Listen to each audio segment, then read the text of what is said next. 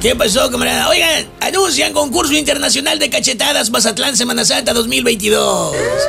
Gana el que más las aguante.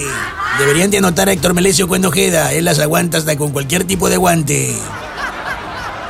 Oigan, dice AMLO que Estados Unidos apoya a Ucrania y se olvida de Centroamérica.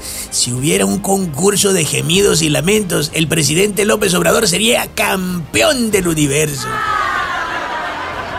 Oigan, que el horario de verano sí trae beneficios a nivel macro, dice Coparmex. Llevan décadas diciendo eso, pero pues igualito que López Obrador, jamás presentan datos que hagan sentido. Pregunta fácil.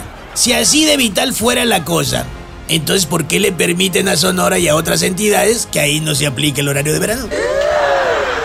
Para responderla siempre hay tres opciones. Pero pues siempre se opta por la tangente o la cotangente, más nunca se opta por la cuerda. Fíjense, es mi opinión. El maldito horario de verano es el más ridículo intento del ser humano por decirle a la naturaleza que ésta se equivoca. Ay, no, ¿qué es eso? No, naturaleza, no, no son las 6 de la tarde, son las 5. Disciplínate.